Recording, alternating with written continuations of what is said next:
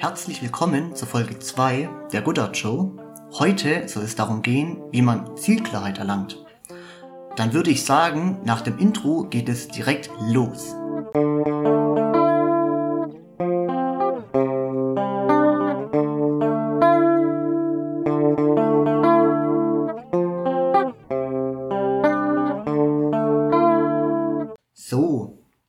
Nochmal um alle abzuholen. In der letzten Folge wurde ja das Thema aufgegriffen, was mir hilft, ein glückliches Leben aufzubauen. Und die fünf Punkte, in die ich das äh, untergliedert habe, waren einmal die mentale Einstellung, darüber haben wir letztes Mal schon geredet, Zielklarheit, die Ernährung, Sport und Meditieren und Yoga oder was es da sonst noch alles gibt. Heute wollen wir uns mit der Zielklarheit beschäftigen. Mm, ich muss sagen, ich wusste schon immer recht genau, wo es hingehen soll. Trotzdem gab es auch den Zeitabschnitt, in dem ich alles in Frage gestellt habe, was dann im Endeffekt auch zu einer Neuausrichtung geführt hat. Da war dann auch die Kernfrage, was möchte ich eigentlich für mich und mein Leben und nicht, was erwarten andere, beziehungsweise was denke ich, was andere von mir erwarten. Als ich dann äh, wusste, wo es hingehen soll, kam auch schon die nächste Schwierigkeit, das Ganze nämlich umzusetzen da ist es schon gescheitert. die Schwierigkeit an der Sache war dann, dass mein Sein insgesamt noch nicht gepasst hat. Jetzt werde ich hier aber auch schon wieder super philosophisch. Was meine ich jetzt genau damit? Ich wollte alles auf einmal machen. Ne? Am Anfang, ich war hoch motiviert und dann nach einer Zeit merkt man ja auf einmal so, oh, das ist ja alles Arbeit. Da müsste ich ja aus meiner Komfortzone raus und das sind ja alles Dinge, die neu sind. Dann nächstes Problem, was aufgetreten ist, ich habe nur diesen riesen Berg an Arbeit gesehen. Ne? Und das ist auf die Dauer natürlich auch nicht wirklich motivierend. Dann ein nächster Punkt, der aufgetreten ist, den bestimmt auch der eine oder andere kennt. Ich habe mich einfach doch nicht bereit gefühlt. Da muss man jetzt aber auch mal dazu sagen, wenn man sich für alles bereit fühlen muss, geht man wahrscheinlich auch gar nicht erst los und fängt irgendwas an. Ne? Also einfach mal wachen ist da, denke ich, auch so eine gute Devise. Und dann kam bei mir noch dazu, dass ich äh, mit Problemen zu kämpfen hatte, die in diesem Moment präsent waren, beziehungsweise auch Dinge aus der Vergangenheit. Ich war sowieso sehr prädestiniert dafür, in der Vergangenheit zu leben.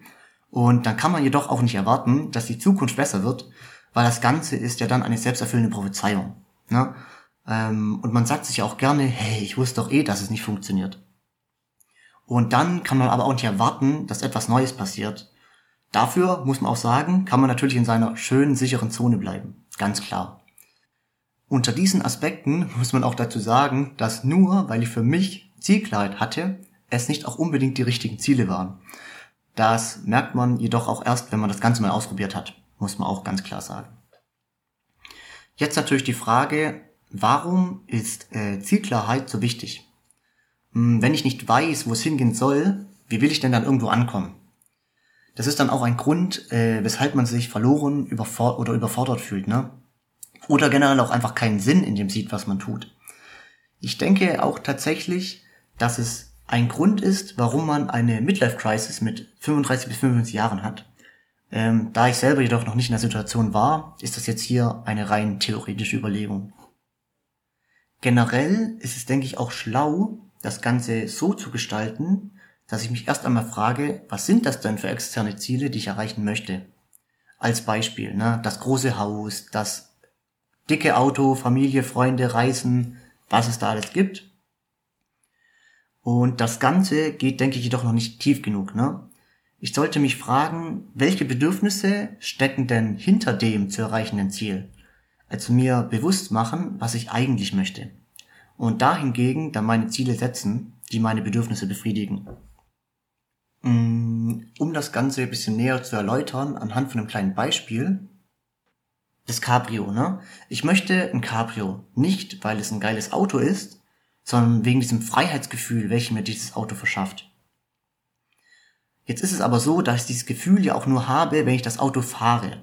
Jetzt wäre doch die Überlegung, was kann ich tun, um das Ganze dauerhaft auf einem anderen Weg auch zu erreichen. Heißt nicht, dass ich mir nicht mal irgendwann ein Cabrio kaufen soll, ne? Und wenn ich jetzt weiß, okay, ich will Freiheit, dann wäre doch die Überlegung, ja, vielleicht macht es Sinn, wenn ich mich zum Beispiel selbstständig mache. So als Überlegung. Ich denke generell ist diese Herangehensweise von innen nach außen ähm, nachhaltiger, da einem dadurch bewusst wird, was man eigentlich möchte Und dann kann ich ausprobieren, ob das gesteckte Ziel das dann auch erfüllt oder ich doch etwas anderes machen möchte. Genau. Was dann jedoch auch das gleiche Bedürfnis deckt, ne? muss man ganz klar sagen. Hm. Wenn ich nämlich jetzt von außen nach innen arbeite, sorgt das doch dafür, dass ich von einem Ziel zum nächsten hüpfe, da ich alles ausprobieren möchte, jedoch gar nicht weiß, was eigentlich dahinter steckt und so auch nicht gezielt auf die Dinge hinarbeiten kann, sondern einfach ganz viel ausprobieren muss und dabei hoffen muss, dass das Richtige dabei ist. Ich kann mir trotzdem auch sehr gut vorstellen, dass man von außen nach innen leben kann und dadurch sein Ding findet. Es ist, denke ich, nur generell einfach schwieriger und kostet mehr Energie.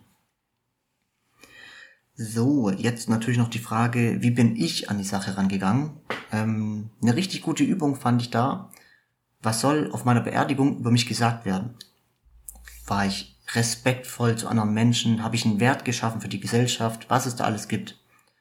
Und bei dieser Überlegung gibt es auch kein richtig und falsch, das alles erlaubt. Und durch diese Überlegung habe ich ja dann schon auch mal ein Zielbild von mir selber vor Augen. Ne? Was ist so meine Zukunftsvision von mir selber? Und die nächste Frage, die ich mir gestellt habe, beziehungsweise die ich auch richtig gut finde, und zwar, in was will ich jetzt eigentlich meine 80 Jahre Lebenszeit, die ich habe, investieren? Ne? Und da fand ich diese Frage sehr gut. Was habe ich in der Kindheit gerne gemacht? Und welche Verknüpfungen gibt es da zwischen diesen Dingen? Hm, am Beispiel jetzt mal von mir. Ich weiß noch, ich habe als Kind super gern Lego gebaut. Und bei mir war es aber so, dass wenn ich hier so ein neues Bauset bekommen habe, das einmal gebaut habe und ich habe nicht mal wirklich mit diesem Auto oder was es war gespielt, sondern ich habe es direkt wieder auseinandergerissen und habe mein eigenes Ding gebaut. Weil ich diesen Prozess des Lego-Bauens, ich habe den richtig gefühlt, ich habe das richtig gefeiert und wollte einfach so mein eigenes Auto dann bauen. Oder ja, ja ich habe tatsächlich hauptsächlich Autos gebaut, wenn ich so drüber nachdenke. genau.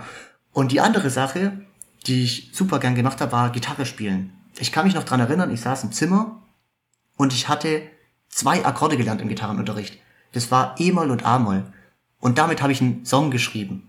Mit E-Moll und A-Moll. Das kann man jetzt auch nicht wirklich als Song beschreiben. Aber ich weiß auch noch, ich saß da bei mir im Zimmer, ja, und ich habe mich schon so richtig auf der Bühne gesehen, wie mir die Fans zujubeln. Ja, Mann, geiles Lied. Aber ich habe es auf jeden Fall richtig gefühlt. Und dann ist jetzt natürlich die Frage, was sind denn diese Verknüpfungen zwischen diesen Dingen?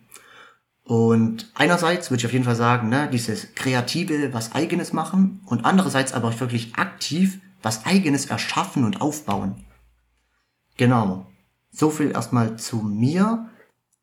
Gut. Jetzt natürlich noch der letzte Teil und zwar, wenn ich jetzt weiß, was diese Verknüpfungspunkte sind, dann kann ich mir doch überlegen, welche Dinge dieses Bedürfnis auch erfüllen. Und das muss definitiv nicht der Job sein. Das kann auch irgendwie Vereinsarbeit sein, in der man extrem aufgeht. Ähm, und der Job ist dann hauptsächlich da, um Geld zu verdienen. Ich selber versuche das aber trotzdem, so gut es geht, mit meinem Job zu verknüpfen, weil man muss einfach sagen, man verbringt den Großteil seiner Lebenszeit auf der Arbeit. Also sollte ich es mir doch auch wert sein, etwas zu machen, was mich erfüllt, weil Geld ist auf die Dauer einfach kein guter Motivator. Ich denke, das haben die meisten auch schon gemerkt. Ja gut, damit sind wir auch schon wieder am Ende angekommen. Äh, diesmal eine etwas kürzere Folge, wie es aussieht. Trotzdem hoffe ich, dass das ein oder andere Interessante dabei war. Ich hoffe, ihr hattet euren Spaß beim Hören. Und ich wünsche allen noch eine erfolgreiche und spaßige Zeit. Der Spaß darf nie zu kurz kommen, ganz klar. Und dann hören wir uns das nächste Mal. Bis dahin, lasst's knacken und macht's gut.